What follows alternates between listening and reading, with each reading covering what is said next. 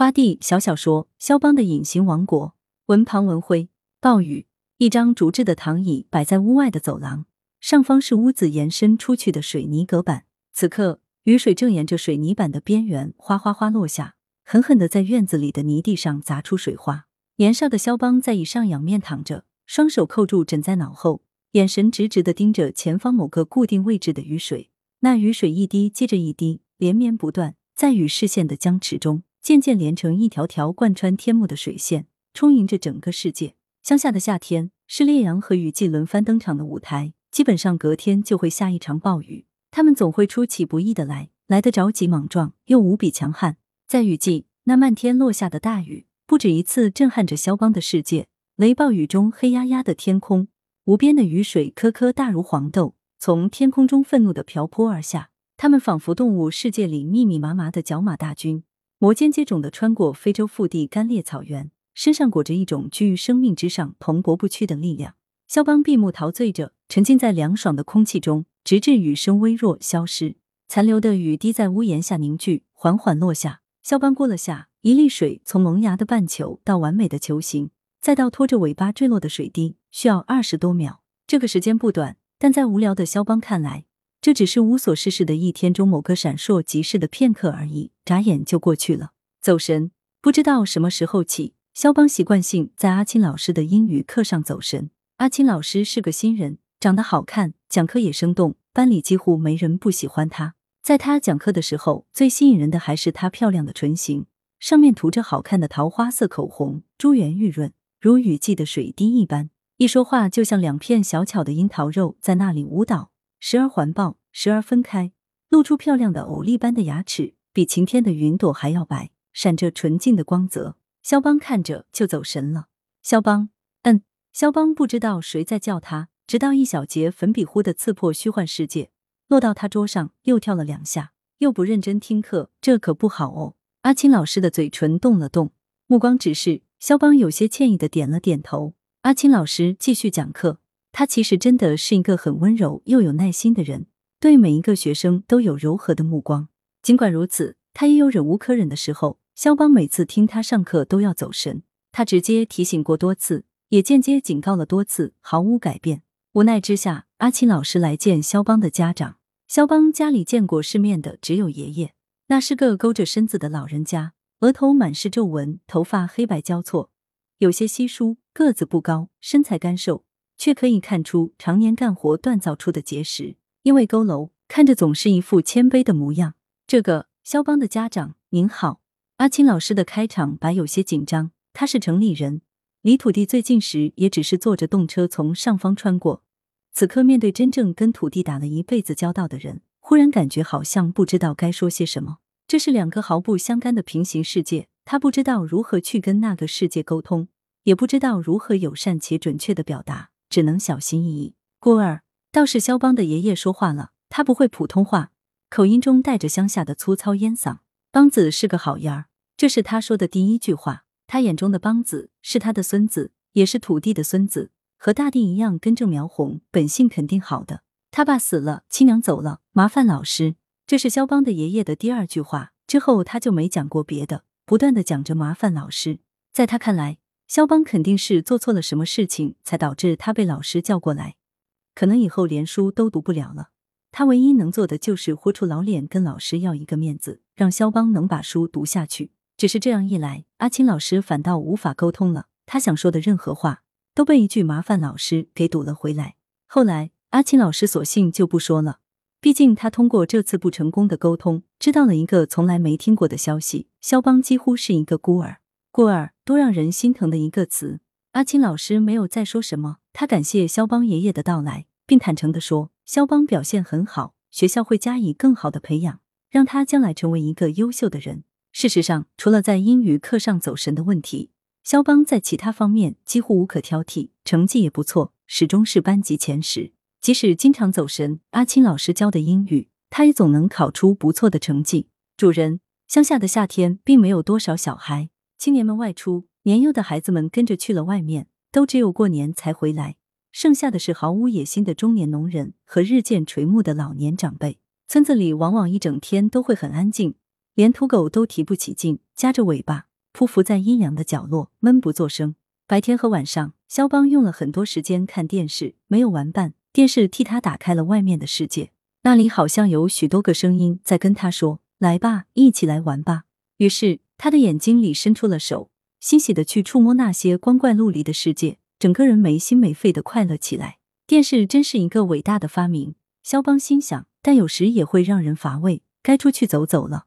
乡村的白天，阳光纯净有力，每一棵树，每一株草。河流与庄稼都被均匀照着，自然的打光让它们色泽艳丽。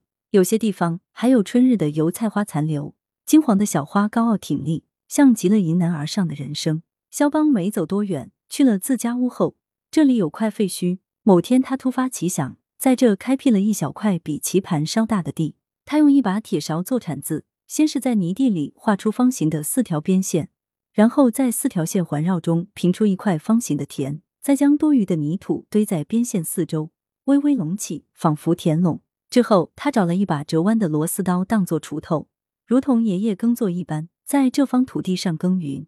锄头划过，土壤蓬松，肖邦却没有播种，只是走捷径的找了许多类似稻谷的迷你草类，只有牙签那么高。他将它们整齐的如同插秧一般的种下去，最后挨个撒了点水，帮它们固根定植。肖邦曾很喜欢去爷爷的稻田。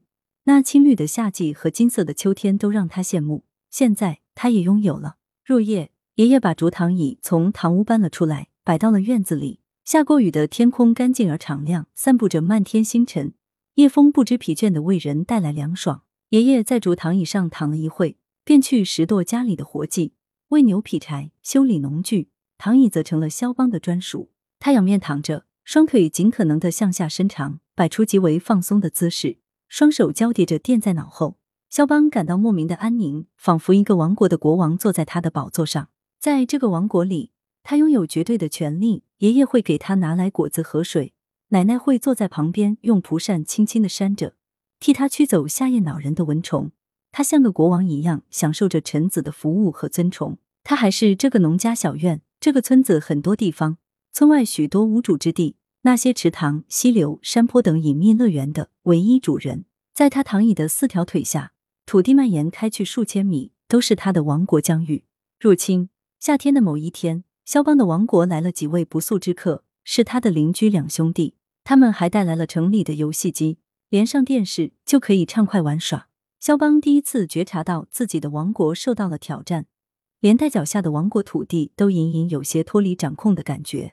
他无法像往常一样去拾掇他的稻田，无法用帝王口吻跟王国里的花草虫鸟子民说话，一切都是因为王国入侵了外来者。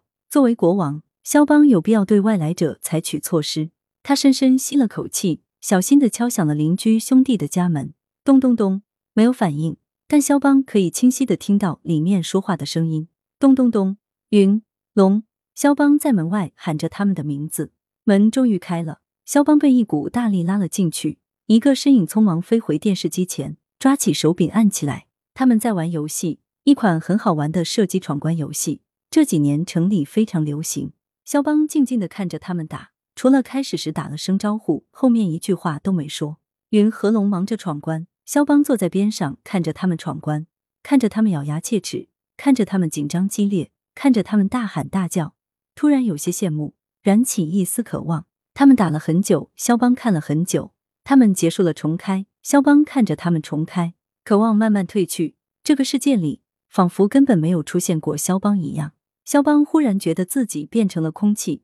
他仔细看了看，身体还在，并没有穿上皇帝的新衣，怎么就被忽略掉呢？他感到更深的孤单，还有些恨，恨已经消失的父母为什么没有为他留下一个兄弟或者姐妹，哪怕共享他的王国也可以啊？为什么就没有呢？他如同上英语课时一样走神了，眼前放空，电视画面变成了点点的马赛克，又渐渐模糊成迷雾。肖邦能听到他们兴奋的笑声，却什么都看不见。他似乎进入到另一个孤单国度，想起电视上的古代皇帝，皇帝总是喜欢自称寡人。寡人啊，这个词是多么巧妙又贴切。肖邦就是自己这个王国里最可悲的寡人。驿站，雨季的雨从来不会缺席。暴雨在某个中午突然爆发，席卷了村庄。云和龙在村里待了几天，就回去城里，幸运的避开了这场大雨。在城里，有他们的父母、他们家的房子，以及很多好玩的去处。乡下只是他们老家，是他们度假才会来玩的驿站。肖邦没地方去，乡村是别人的驿站，却是他唯一的家。暴雨在肆虐的狂风中成片倾倒下来，天空阴暗，仿佛积蓄着力量。突然，某一片天空爆出巨大的闪电，让乡村上空都亮回了白天。随后，连绵的惊雷在压抑中炸响，轰隆隆。稻田，肖邦正看着电视，忽然被亮起的闪电和雷声惊醒，雨水密密麻麻的砸在地上，地面已变成水浪翻滚的汪洋。肖邦抓起一把伞，撑开冲入了汪洋里。汪洋中，肖邦的稻田自然没了任何痕迹，迷你稻苗早已被水流冲走。肖邦看向水流过去的远方，那里矗立着几座老旧民房，白墙黑瓦都笼罩在氤氲的雾气中，像一幅极具意境的水墨画。肖邦茫然看着，莫名感伤。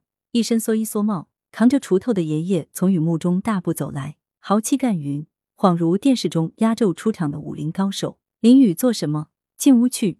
爷爷摘下头上的蓑帽。戴在肖邦被雨打湿的头上，随着说话，他的头顶不住的有水流下，顺着皱纹汇入下巴。天空灰暗，厚重的乌云里仿佛储着下不完的雨水，狂风和落叶一起乱舞，带起遮天蔽日的混乱恐怖，像电视里怪兽出没的场景，像电影里世界末日的景象。这也是他的王国末日吗？唯一。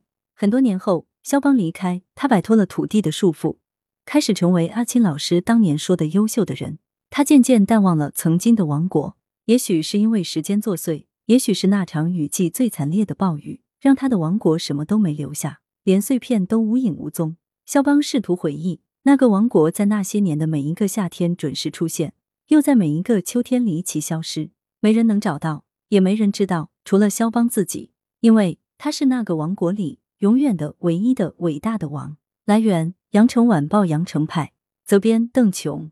编辑李丽。